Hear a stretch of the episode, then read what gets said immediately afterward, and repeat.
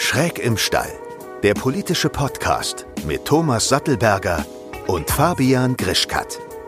Willkommen zurück bei Schräg im Stall, ähm, dem Generationen-Podcast. Heute mit einem Thema, wo ich ehrlich sagen muss, dass ich da, glaube ich, sehr wenige Informationen habe. Also ein, ein Themenfeld, auf dem ich sowieso äh, jetzt nicht so spezialisiert bin, du aber schon.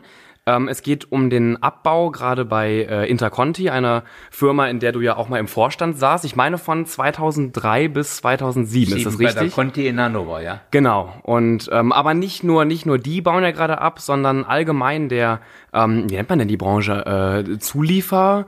Ja, der Maschinenbau, der ja, Anlagenbau, ja, genau. die Automobilzulieferbranche. Geht es nicht wirklich gut? Ähm, meine Frage an, an dich, was glaubst du, ist das Hauptproblem? Ja, also wie üblich ist es ein Problembündel. Ja. Ähm, wir reden ja über, über Hunderttausende von Menschen, äh, die, die in Summe da äh, ihre Arbeit verlieren. Äh, auf der einen Seite, das muss man immer sagen, ist irgendwo Konkurrenz und Innovation verschlafen worden. Ja. So, äh, zum Zweiten äh, gab es schon vor Corona eine Nachfrageschwäche generell global. Ne, das heißt, dass der, der Exportweltmeister äh, Deutschland ist auf den Feldern Maschinenanlagen und Autobau äh, in Stocken gekommen. Äh, und jetzt äh, das, das dritte Thema ist Corona. Äh, ich ich meine, wenn, wenn heute äh, ein, ein, ein Maschinenbauer oder jetzt in dem Fall Conti äh, 30, 30 Prozent weniger Kapazität ausgelastet ist, dann hat das Konsequenzen. Ne? Das, das, das heißt, du reagierst. Maschinen werden stillgelegt, äh, Produktionsstraßen werden stillgelegt und Menschen werden entlassen. Ich wollte sagen, Menschen werden entlassen. Es sollen ja bis 2029 sollen ja knapp 10.000 Beschäftigte ähm, ihren Arbeitsplatz erstmal verlieren. Äh, ist es eine hohe Zahl in, in, in dieser Branche? Also für mich klingt das natürlich nach unglaublich viel. Ähm, ja, und ich, ich wünsche es niemanden dort, aber ähm, ist es überhaupt so viel in dieser Riesenbranche? Ja, es, ist, es ist ja noch viel mehr. Es ist ja äh, wahrscheinlich weltweit sind es 30.000 allein bei der Conti. Ja. Ähm, da reden wir fast über ein Drittel der Belegschaft. Ähm, äh, und, äh, und, und natürlich entspricht das irgendwo auch dem, was man gerade äh, als Nachfrageeinbruch hat. Ähm, und, und dazu kommt natürlich eines auch, der, der, der Wechsel zur Elektromobilität der, der ja politisch erzwungen ist, in, auch in der Geschwindigkeit, der kostet richtig Arbeitsplätze. Ja, wir haben heute auch wieder einen Gast dabei oder sagen wir eher auch einen, einen Experten dabei und zwar äh, Kai Bliesener. Er ist im Aufsichtsrat bei Volkswagen und die haben wir auch gefragt, was die Ursachen ähm, muss dazu sagen, er ist IG Metaller, also Gewerkschaftler. Ja, ach, und das stimmt. Und das auch. Jetzt hätte ich ja fast vergessen. Ja. Und ihn, genau, ihn haben wir auch gefragt, was denn die Gründe sind, warum so viele Stellen abgebaut werden. Die deutsche Automobil- und Zulieferindustrie steckt genau genommen in einem doppelten Dilemma. Die strukturellen Änderungen, die Transformation, die schon vor Corona da waren, werden nun verschärft. Corona wirkt hier wie ein Brennglas, beschleunigt den Wandel zur Elektromobilität. Das ist auch der richtige Pfad und dennoch verschärft es die angespannte Situation. Warum? Die Unternehmen, insbesondere der Zulieferindustrie, müssen jetzt, nachdem sich die Konjunktur etwas stabilisiert hat, die Produktion vorfinanzieren. Gleichzeitig werden ja jetzt auch die Weichen für die Zukunft gestellt, was heißt, es muss jetzt in die Transformation investiert werden, also sprich in künftige Themen, die auch einige Zeit unter Umständen noch kein Geld abwerfen werden. Das alles drückt auf die Liquiditätssituation und auf die Eigenkapitalsituation der sehr klein und mittelständisch geprägten Zulieferindustrie. Einer aktuellen Umfrage des VDA zufolge sagen 20 Prozent dieser Betriebe momentan, dass die Liquidität nur noch für drei bis vier Monate reicht. Das heißt, wir müssen hier dringend etwas tun, um diese Unternehmen zu stabilisieren, damit sie uns nicht aus der aus dem Wertschöpfungskreislauf und aus der Lieferkette herausbrechen am Ende und gar nicht mehr transformiert werden können. Denn insolvente Unternehmen können wir nicht mehr transformieren und verlorene Arbeitsplätze können wir auch nicht mehr transformieren. Die IG Metall hat hier ihre Vorschläge gemacht mit einem Transformationsfonds und einer Best Owner Group. Nun brauchen wir die politische Unterstützung für diese Maßnahmen, die helfen können, die Situation der Zulieferindustrie hier zu stabilisieren. Ja, Stichwort äh, E-Mobilität, Innovationen, die vielleicht verschlafen wurde, äh, Innovationsfonds. Was ist denn deine, deine Einschätzung? Also wurde, wurde da verpennt? Ähm, also ich, ich, ich sage mal, als jemand, der, ja. als jemand, der die Wirtschaft schon lange eigentlich ja kritisch nicht nur gestaltet, sondern auch be begleitet, es ist im Grunde ein, ein Gesetz, eine Gesetzmäßigkeit, dass alte Technologie zugrunde geht und durch neue ersetzt wird. Ja. Das, das ist im Grunde, man nennt es häufig den disruptiven Wandel, äh, wo ganze Industrien verschwinden und neue, neue Industrien entstehen. So, also in, in, insofern äh, kann ich, äh, kann ich dem, dem Appell des, des Gewerkschaftskollegen nur bedingt etwas abgewinnen, denn, denn natürlich Altes zu subventionieren, ähm, ist, ist ein Problem. Und, und nicht jedes Unternehmen ist transformationsfähig. Ja. Äh, und also deswegen äh, ist ja auch zu Recht äh, schon übrigens, glaube ich, äh, von, der, von der Kanzlerin äh, diese, dieser Automobilfonds äh, abgelehnt worden. Ähm, was natürlich nicht ausschließt, dass, dass, dass wirklich Firmen, die überlebensfähig sind und zukunftsfähig sind, dass die Kredite bekommen von der Kreditanstalt für Wiederaufbau beispielsweise. Aber ich persönlich halte nichts davon, äh, sozusagen nichts Zukunftsfähiges zu finanzieren. Denn das geht ja von deinem Geld ab. Das ist ja deine, das ist ja die Belastung deiner Zukunft. Ja. Ja, deswegen, äh, wie gesagt, kein Thema, mit dem ich mich alltäglich beschäftige, aber ein unglaublich interessantes Thema, was ja auch mich, auch wenn ich nicht mal einen Führerschein habe oder ansatzweise ein Auto besitze, äh, ja auch direkt betrifft. Ich frage mich halt nur, ähm, ich bin ja, ich bin ja ein sehr optimistischer Mensch und ähm, ich ich, ich frage mich, welche Hebel man denn jetzt schon oder welche Hebel man vielleicht auch in der Vergangenheit schon hätte drehen müssen, damit sowas nicht passiert, weil ja nicht nur ähm, die, die Interconti-Streichstellen, sondern auch zum Beispiel Bosch oder, oder Scheffler, also äh, noch viel mehr größere und also große Unternehmen äh, stehen ja auch gerade vor einer echt schwierigen Herausforderung. Ja, was aber, ist, was ist da so das, also gibt es da überhaupt ein Problem, was man irgendwie angreifen kann? Hat, hat Corona das irgendwie alles ausgelöst? Nee, ich meine, es ist, du bist ja Klimaaktivist. Und, und ja. natürlich hat, hat der, der, der Druck, äh, der Druck auf die, auf die technologische Veränderung, ja. der führt ja im Grunde massiv dazu, dass äh, die, die Grenzwerte äh, immer, immer härter geschraubt werden, ähm, äh, der Schadstoffemissionen, äh, der, der führt zum Druck sozusagen weg vom Verbrenner. Äh, und äh, man muss eines wissen, die deutsche Automobilindustrie, die macht noch 99 Prozent äh, ihres, ihrer Wertschöpfung über Verbrenner. Ja. Das heißt, wenn man der das unterm Hintern wegzieht, schafft man im Grunde die Grundlage dafür, dass diese Firmen restrukturieren müssen. Also das ist im Grunde, äh, eigentlich muss man schon fast sagen, äh, äh, grün, grün, rot, zum Teil auch schwarze äh, äh, Politik äh, der, der, der Beschleunigung des Untergangs einer Branche. So, und, und da zahlt man einen Preis dafür. Und der heißt Arbeitsplätze. So, äh, das zweite Thema, aber da möchte ich, da möchte ich nicht die, die Autobranche aus der Verantwortung nehmen. Ich hätte mir viel früher gewünscht, dass man sozusagen organischer auf neue Technologie setzt. Ja. Aber das hätte das große Fiasko durch Corona jetzt nicht verhindert. Es hätte es entkrampft, aber nicht verhindert. Ja, ich bin ja sowieso äh, immer auch ein, ein wenig radikaler, was ähm, das ganze Thema auch, auch Verkehr und Infrastruktur, äh, Infrastrukturen anbelangt. Und ich zum Beispiel habe jetzt nicht so ein großes Mitleid, ähm, wenn ein Unternehmen pleite geht, was halt weiter auf Verbrennermotoren setzt. Ja, aber also, es, es hingen halt die Mitarbeiter. Ich dran. weiß, ich weiß. Und es ist immer schwierig, weil wir hier auch von, von, von Menschen sprechen. Ähm, wir haben aber auch wieder den äh, Herrn Bliesner gefragt, ähm, die Umstellung auf Elektromobilität soll ja vermutlich schätzungsweise Studien zufolge 250.000 Arbeitsplätze ähm, erstmal abschaffen, wie das äh, zu bewältigen ist. Und das war seine Antwort darauf. Ja, die Zahlen schwanken. Es gibt unterschiedliche Studien, äh, wie viele Arbeitsplätze wirklich in Gefahr sind. Ich glaube, real ist, es gibt Druck auf Arbeitsplätze durch den Wandel zur, Auto, äh, der, zur Elektromobilität. Diese Arbeitsplatzverluste, diese drohenden, gilt es so gut es geht abzufedern und einzudämmen. Eine Antwort darauf ist mit Sicherheit Qualifizierung. Also wir müssen heute die Bedarfe von morgen in den Betrieben ermitteln. Das muss insbesondere vor Ort geschehen, denn dann lässt sich auch gezielt auf künftige Herausforderungen und Tätigkeiten qualifizieren, auch gegebenenfalls über Branchengrenzen hinweg. Weitere Themen sind natürlich Fluktuation und Altersdurchschnitt. Der Altersdurchschnitt liegt in der Automobil- und Zulieferindustrie bei etwa 50 Jahren.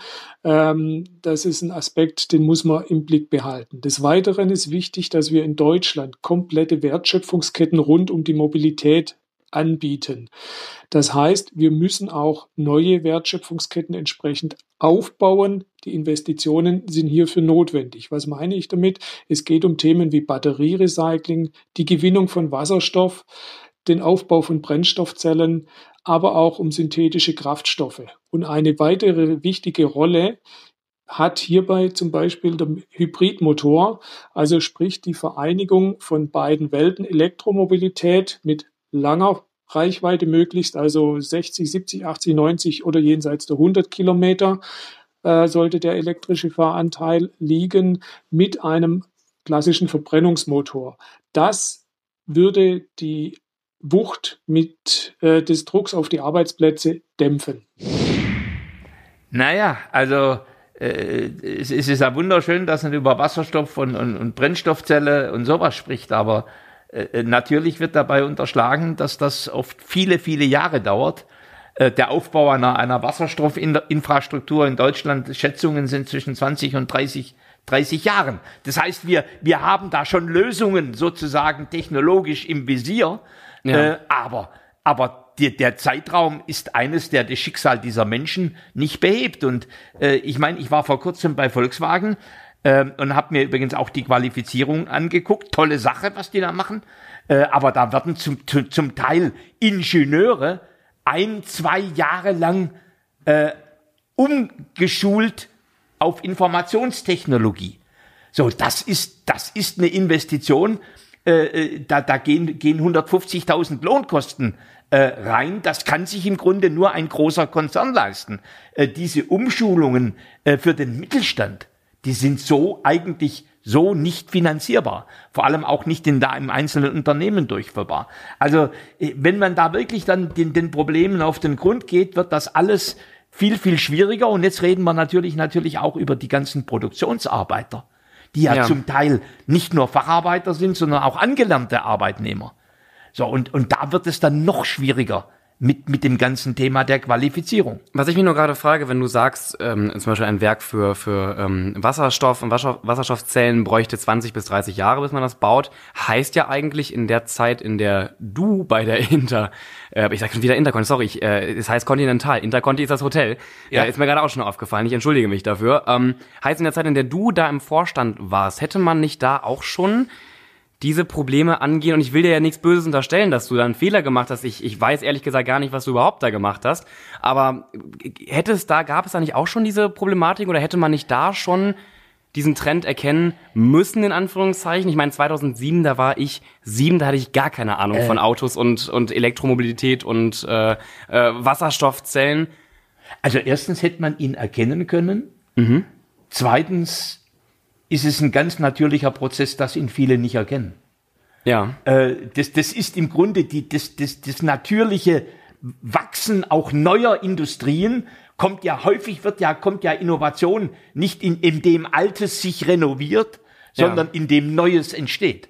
So und und äh, also insofern reden wir über einen sehr natürlichen Prozess eigentlich, dass Alte die Entwicklungen verschlafen, versaubeuteln und im Grunde neue kommen die das Thema treiben. Also in dem Fall bei der Elektromobilität der liebe Elon Musk äh, und, und die Chinesen, die das Thema äh, getrieben haben. So. Aber würdest äh, du sagen, du hast verschlafen? Äh, damals zwischen 2003 und 2007? Also wahrscheinlich, ja, ja haben wir das verschlafen, denn wir waren erfolgsträchtig auf das alte Geschäftsmodell ausgerichtet. Mhm. Aber was ich, was ich im Grunde sagen will, ist, das ist so dass das im Grunde, das ist das Wesen, das neue, klügere, frischere, dynamischere Unternehmen die alten ablösen.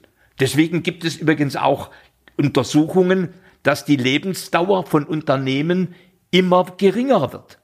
Ja. So, und, und das ist ein sehr natürlicher Prozess von Geburt, äh, Wachstum, äh, älter werden, sterben. Ja. Und Neues kommt heran. Aber es geht natürlich, also wenn ich, angenommen, ich stelle mich jetzt vor diese 10.000 äh, Beschäftigten und sage denen, okay, das ist eigentlich relativ normal, dass ihr gerade euren Arbeitsplatz verliert, ist ja schon ein bisschen kacke. Also da, da habe ich ja nachher ein schlechtes, ein schlechtes Gewissen. Ja, aber ähm, dann reden wir, ja, aber wir reden ja, eigentlich reden wir dann über die Frage, wie mobil sind unsere Arbeitsmärkte? Mhm. Wie gut ist unsere Weiterbildungsinfrastruktur in, in diesem Lande? Ähm, äh, wir reden, wir reden auch drüber, wie gut ist die Gründungskultur. Wenn du heute, äh, wenn du heute die USA anguckst oder auch schon Dänemark, da kommt ein ganz großer Teil der Wertschöpfung über Software und Biotechnologie. Ja. Das heißt im Grunde, die Gründerszene ist dort aktiviert. Es gibt Wagniskapital. Es gibt viel mobilere Arbeitsmärkte von alt zu neu, aber auch durchaus von neu zu alt. So, du redest eigentlich über, nicht über das Problem des einzelnen Unternehmens nur, du redest eigentlich über die volkswirtschaftliche Dynamik. Und da muss man halt zur Kenntnis nehmen, wir sind ein älteres, erfolgsverwöhntes Land geworden. Ja. Kommen wir aber jetzt nochmal, also wenn wir das alles jetzt mal auf, auf Deutschland äh, übertragen, Gibt es eine, also dass, dass Menschen da ihre Arbeitsstelle verlieren, heißt ja nicht sofort, dass sie direkt aus dem Unternehmen entlassen werden. Siehst du große Chancen, siehst du überhaupt Chancen, dass man Menschen, gerade zum Beispiel bei der Conti, wenn wir da über die 10.000 Arbeitsplätze sprechen, dass man die umschulen kann?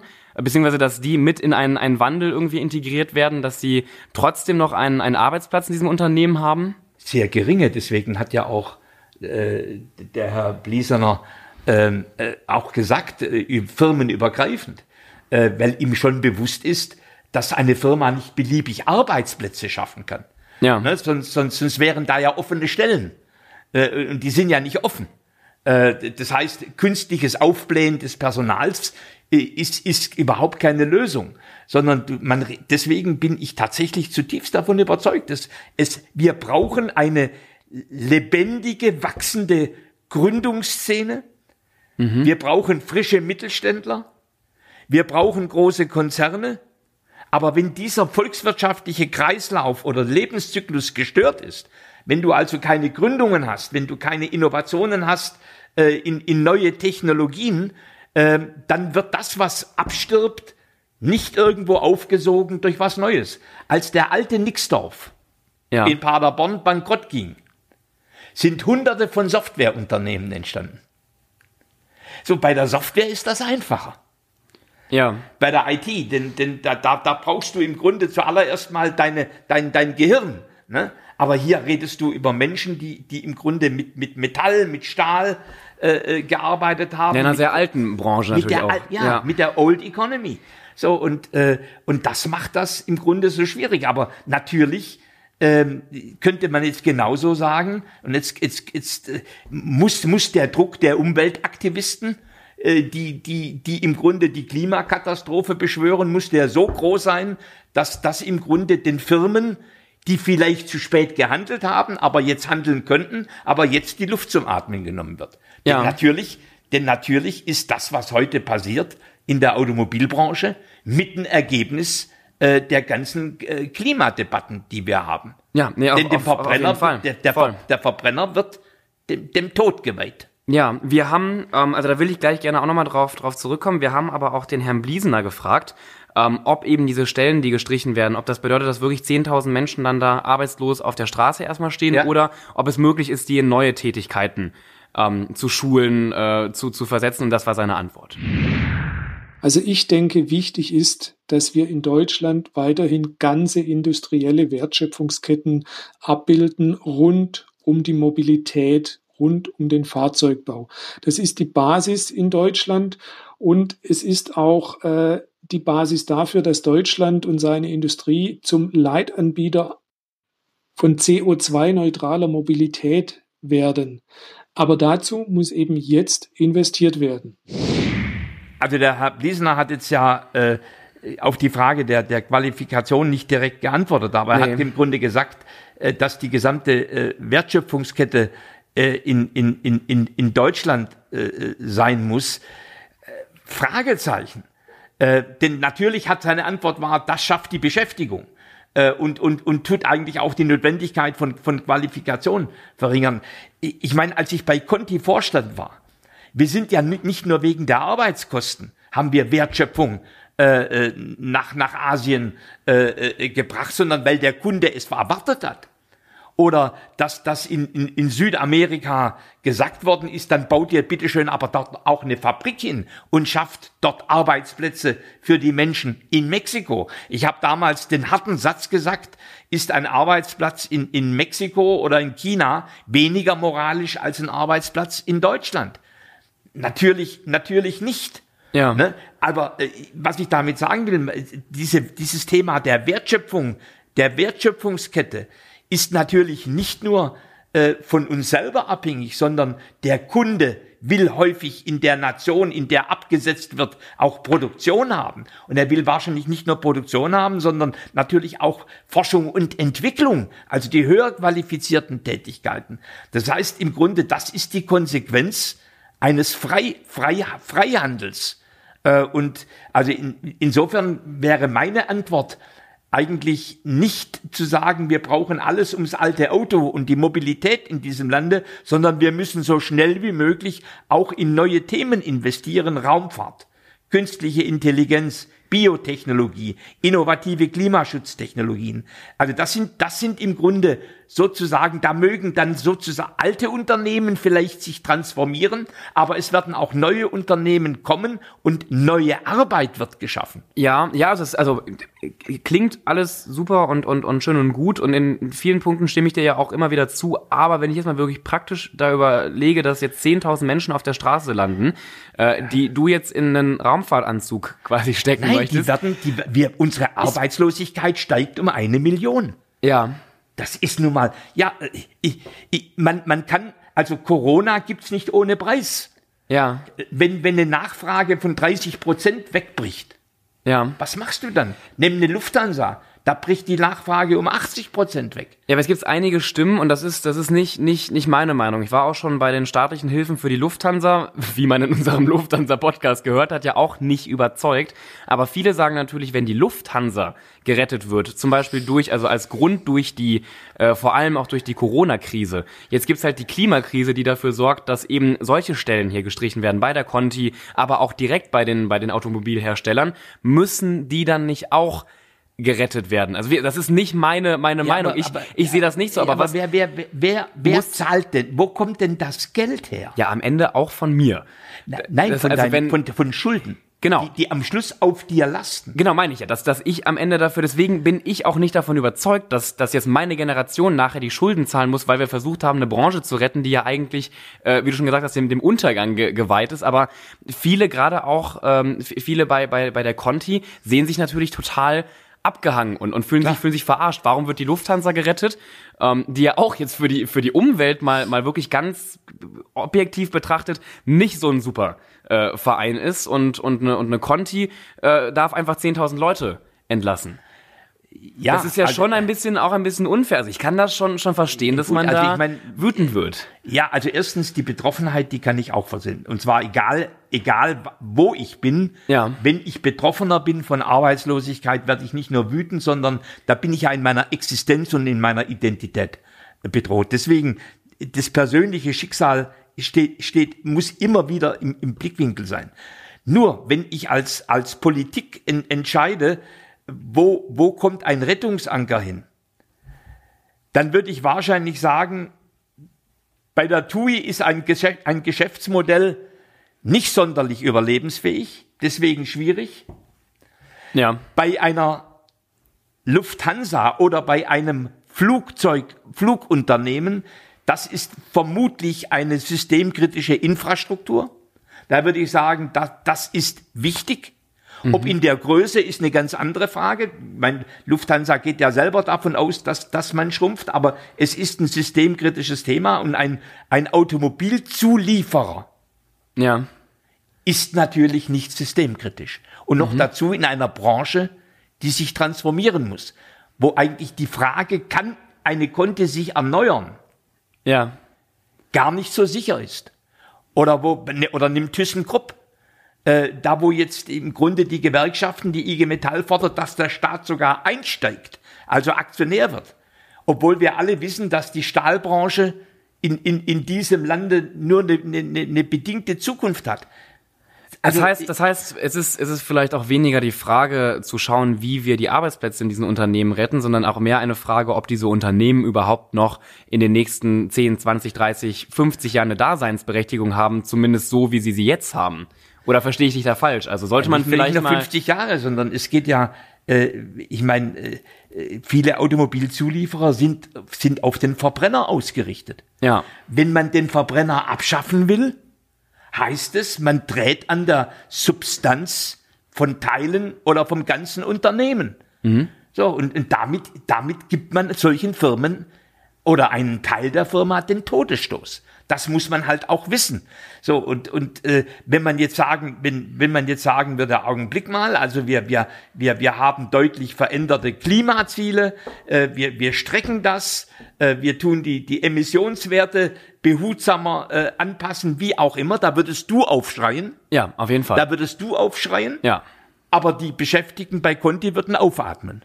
Ja, ja, das ist, das ist, das ist ein, ein, ein, großer Konflikt, das äh, ist keine Frage. Ich überlege gerade nur, also auch jetzt so zum Abschluss der Podcast-Folge, es klingt jetzt natürlich alles total negativ. Ähm, also es ist ja auch, also man, man kann es nicht beschönigen, aber Nein, hast du ist ja- vielleicht irgendeinen halbwegs positiven Ausblick für die, für die Zukunft? Irgendwas, und ich will nicht, dass du, wie gesagt, irgendwas beschönigst, aber Tausende, Zehntausende Menschen verlieren ihre Arbeitsplätze, hohe Arbeitslosigkeit, es muss doch irgendwas geben, wie wir da in, in einer gewissen Form gegen vorgehen können.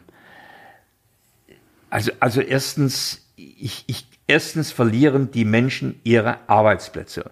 Ja. Und da gibt es halt nichts zu beschönigen. Äh, auch, auch wenn wir in einer Kultur leben, wo man harte Wahrheiten äh, ungern äh, offen, offen ausspricht. Das, das Zweite ist aber auch, äh, dass, dass wir wirklich im Grunde Bedingungen schaffen, dass die, der Strukturwandel in diesem Lande, und das können wir noch politisch steuern, halt nicht in der Intensität und Geschwindigkeit getrieben wird, noch politisch verschärft wird, wie das im Augenblick der Fall ist. Das gibt den Unternehmen ein Stück Luft zum Atmen.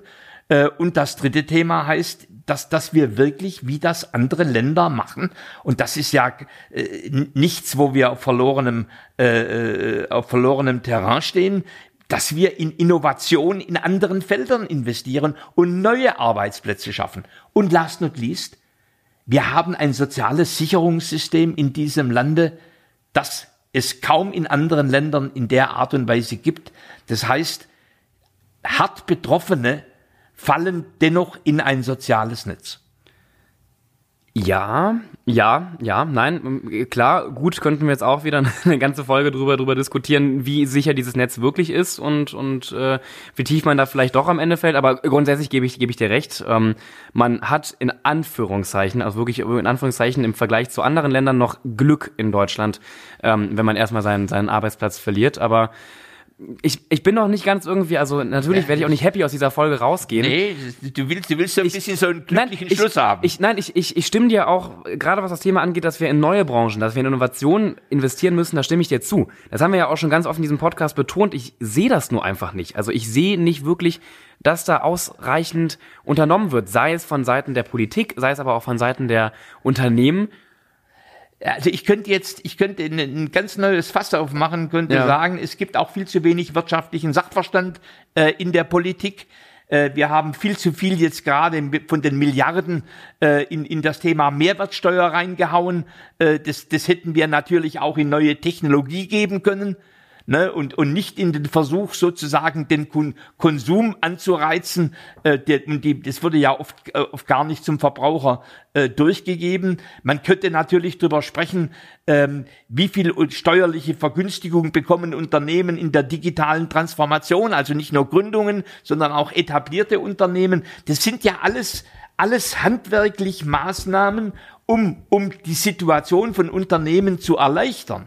Ja. Aber es gibt halt politische Entscheidungen, äh, die, die, die, die, die, diese, die gehen halt in die Richtung, äh, dass es eher in die Mehrwertsteuer reingesteckt worden ist, dass wir heute schon im Grunde Milliardensummen ausgeben und die äh, und den Bezug des, des Kurzarbeitergeldes bis nach den Wahlen verlängern.